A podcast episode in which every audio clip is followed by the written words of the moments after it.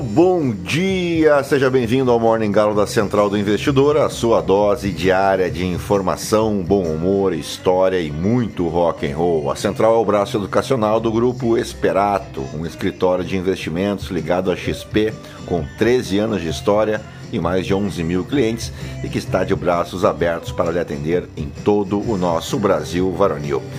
Eu sou o Felipe Teixeira e ao som de The Black Keys nós vamos destacar o que de mais importante deve movimentar o mercado financeiro nesta terça-feira, 16 de janeiro.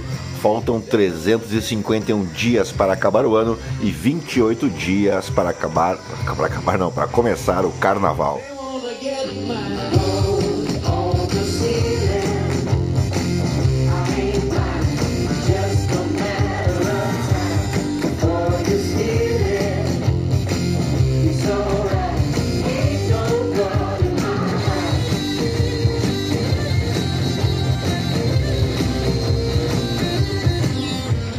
Muito bem, são 6 horas e 8 minutos, 25 graus aqui em Itapema. Hoje é dia do cortador de cana-de-açúcar e a data tem como objetivo promover a reflexão sobre as condições de trabalho nesse setor em que a escravidão sempre esteve presente aqui na terra descoberta por Cabral, que utilizou-se do trabalho escravo desde o início da sua colonização, sendo também o último país do mundo ocidental a abolir o regime escravocrata, que nos enche de vergonha, né? E o que só aconteceu no século XIX, após o imperador Dom Pedro II não resistir mais à intensa pressão da Inglaterra e de outros países europeus e também da própria sociedade brasileira da época para libertar os negros. E agora sim, depois de embevecer vocês com tanto conhecimento, vamos direto ao que interessa. Mas antes, se você gosta do conteúdo aqui da Central, nos ajude aí compartilhando, indicando o nosso podcast para um amigo, para uma amiga, para somar seus mais de 1.500 ouvintes diários que não se misturam com a gentalha. Você pode me seguir também lá no Instagram, no Felipe ST e dito isso, ainda ao som de The Black Keys, é isso aí, jantalha, jantalha, jantalha, vamos operar.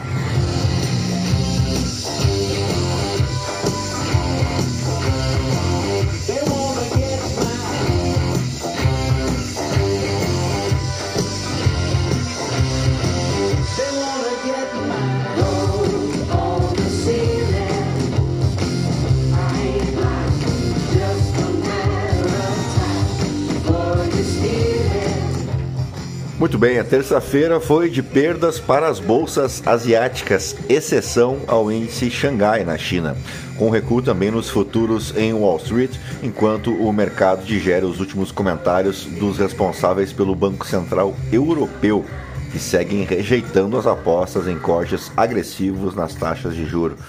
O índice Stocks Europe 600 se encaminha para uma mínima de cinco semanas com os futuros do S&P 500 caindo 0,6%, enquanto os contratos futuros do Nasdaq, mais sensível às taxas de juros, caindo até 0,9%. É demasiado cedo para declarar vitória sobre a inflação, foi o que disse François Villeroy de Galhau, membro de, do Conselho de, do Banco Central Europeu em Davos, ou em Davos, na Suíça, onde participa do Fórum Econômico Mundial. Os investidores estão aguardando o discurso do presidente do Federal Reserve, o presidente estadual, regional, Christopher Waller, nesta terça-feira, em busca de pistas sobre o momento de um corte nas taxas do Federal Reserve, com os mercados monetários vendo uma chance de duas em três de uma redução já em março, então algo em torno aí de 66% aproximadamente, né?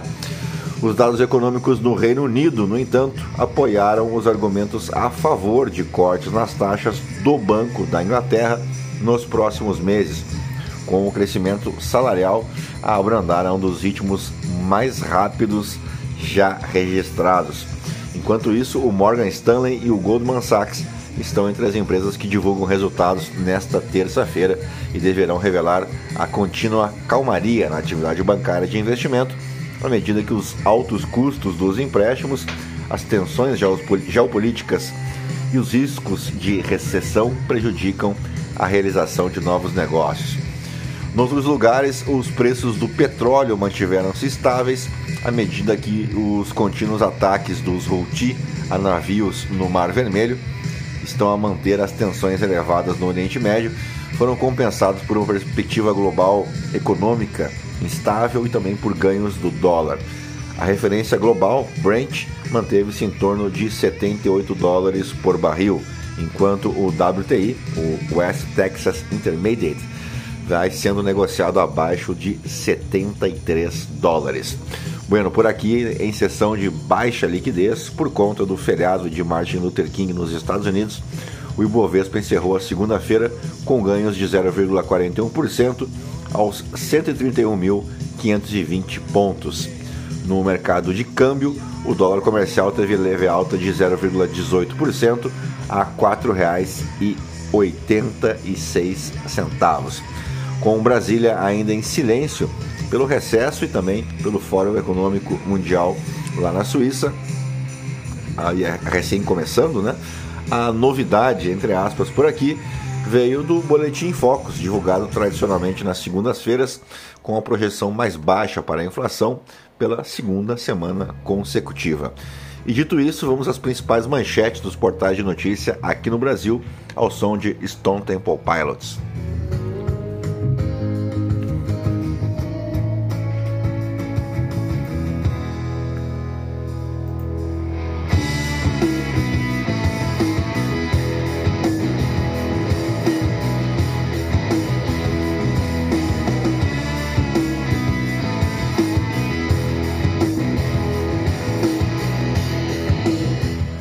Muito bem, começamos pelo Estadão. Trump vence em Iowa, primeiro teste nas prévias do Partido Republicano.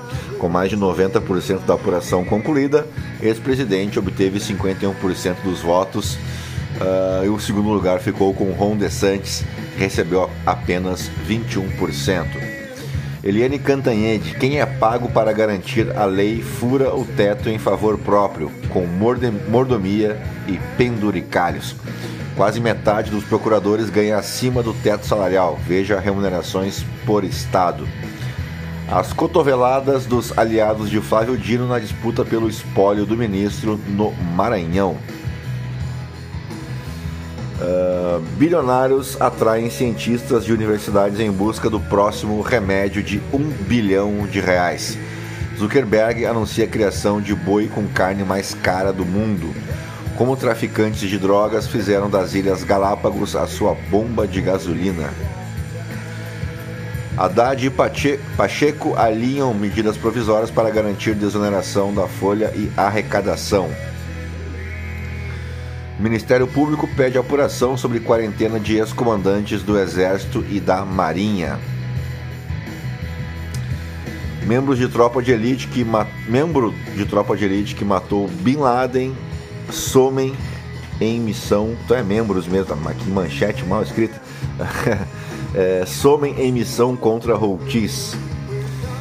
Uh, bom, vamos adiante, vamos para a Folha de São Paulo. Bolsonaro e Valdemar conversam após elogio a Lula, que expôs fissura no PL. Ex-presidente cita a possibilidade de implosão do partido depois das falas de dirigentes sobre a gestão do PT. Ano de eleição pode dividir governo, diz Celso R. de Barros. Trump consegue vitória recorde em Iowa e tira fôlego de alternativas. Empresa de suplente de Alcolumbre ganha obras de 350 milhões de reais no governo Lula. Que beleza, né? São Paulo deve ter chuva forte neste, nessa semana, alerta em match. Nunes enfrenta pressão para vice como coronel de Bolsonaro, cotado para contrapor Marta Suplicy. Resultado do Enem 2023 sai hoje, saiba como acessar. Vamos para o valor econômico. Americanas considera fazer associação com concorrente digital para estancar crise. Em Iowa, Trump vence primeira batalha pela nomeação republicana. Brasil é forte candidato a receber fluxo de capital estrangeiro, diz Stuhlberger, da Verde.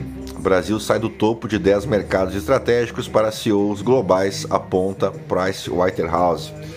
Família Birman vende 112 milhões de reais em ações da Arezo. Uh, Patrícia Lelis é procurada pelo FBI por suposto golpe, isso nos Estados Unidos. Vamos para o Globo. Merval Pereira, volta de Marta ao PT, ressalta incoerência do partido.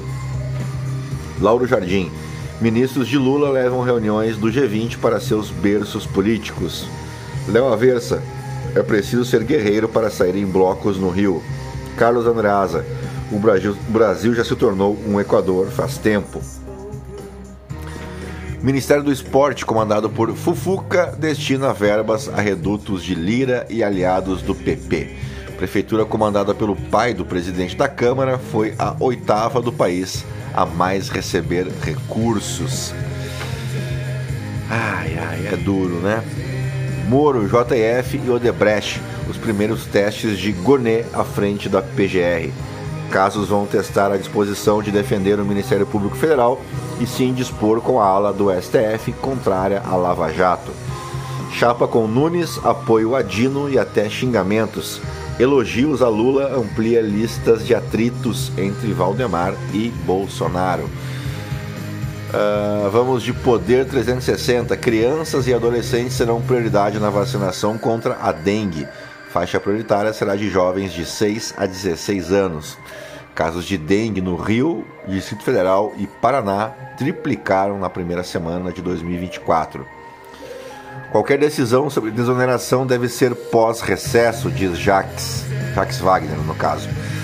Bateria do carro de Haddad arria depois de reunião com o Pacheco. É, que fase, né? Moro diz não temer inquérito no STF por suposta fraude na delação. Com abstenção alta, Trump vence prévia em Iowa, projeta CNN. Vamos de Metrópolis. Governo federal resiste e pretende negar reajuste a servidores em 2024. Enem, confira como usar as notas em instituições públicas e privadas. Lilian Tarran, sindicato alerta sobre adoecimento mental também na Polícia Civil. Guilherme Amado, após decisão de Toffoli, Caixa estuda pagar dívida com FUNCEF. Igor Gadelha, Valdemar procura bolsonaristas para medir estrago de elogio a Lula. Blog do Noblar, CPI das igrejas faz barulho nas redes, mas não terá futuro em Brasília. São Paulo, contratos milionários do Exército com laranjas serão investigados.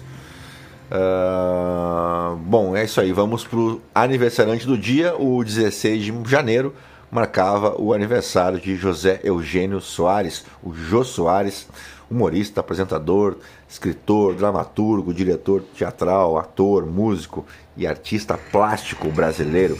Ele ganhou imensa notoriedade no comando de programas de TV em formato de talk show aqui no Brasil, como o clássico Jô Soares 11:30 entre os anos de 1988 e 1999, isso no SBT, e posteriormente no programa do Jô entre 2000 e 2016 na Rede Globo. Nos fatos históricos, vamos para o ano de 1605, quando em um 16 de janeiro era publicado em Madrid a primeira edição do El Ingenioso Hidalgo Don Quixote de la Mancha, uh, de Miguel de Cervantes. Né? O livro é composto por 126 capítulos, divididos em duas partes. A primeira surgida em 1605 e a outra em 1615. A coroa espanhola patrocinou uma edição revisada em quatro volumes a cargo de Joaquim Ibarra, iniciada em 1777 e concluiu-se em 1780, com uma tiragem inicial de 1.600 exemplares. O livro surgiu em um período de grande inovação e diversidade por parte dos escritores ficcionistas espanhóis. Parodiou romances de cavalaria que gozaram de imensa popularidade no período e na altura já se encontravam em declínio. Nesta obra, a paródia apresenta uma forma invulgar. O protagonista, já de certa idade, entrega essa leitura desses romances, acaba perdendo o juízo né, e acredita que tenha sido historicamente verdadeiros uh, e decide tornar-se um cavaleiro andante. Por isso parte pelo mundo e vive o seu próprio romance de cavalaria, enquanto narra uh, os feitos do Cavaleiro da Triste Figura, Cervantes satiriza os preceitos que regiam as histórias fantasiosas daqueles heróis. Dom Quixote é considerada a grande criação de Miguel de Cervantes. O livro é um dos primeiros das línguas europeias modernas e é considerado por muitos o expoente máximo da literatura espanhola. Vamos para o ano de 1991 agora, quando em um 16 de janeiro tinha início a primeira guerra do Golfo Pérsico, que durou 43 dias. Ela teve como estopim a invasão do Kuwait por tropas do Iraque. Essa invasão aconteceu na segunda metade de 1990 e motivou que uma coalizão internacional fosse formada com o intuito de expulsar as tropas iraquianas do território do Kuwait. Por meio de bombardeios aéreos e ataques terrestres, a coalizão internacional conseguiu expulsar as tropas iraquianas do país. Alguns historiadores entendem que essa ação militar, encabeçada pelos Estados Unidos contra as forças de Saddam Hussein, o governante do Iraque, foi a primeira etapa de um conflito que se estendeu até 2003. Por isso que alguns entendem esse confronto como a primeira guerra do Golfo. Ah, uma vez que novas ações americanas foram tomadas em 2003, né? Ah, mas isso é uma outra história. Fechamos o nosso Morning Galo dessa terça-feira, 16 de janeiro. Claro que agradecendo a tua paciência e a tua audiência, te convidando para o nosso programa de amanhã. Fiquem na companhia de Stone Temple Pilots. Até amanhã. Tchau. Fui.